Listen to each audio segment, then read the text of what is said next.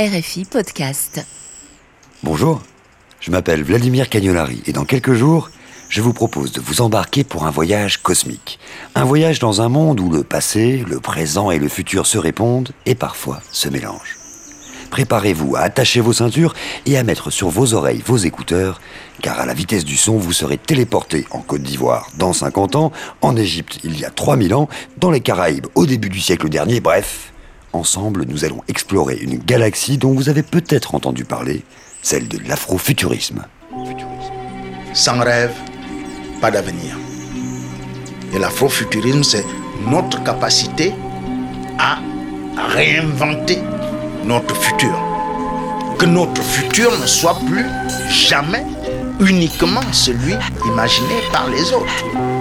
Celui qui n'est pas en capacité de se projeter dans le futur ne s'y trouvera pas.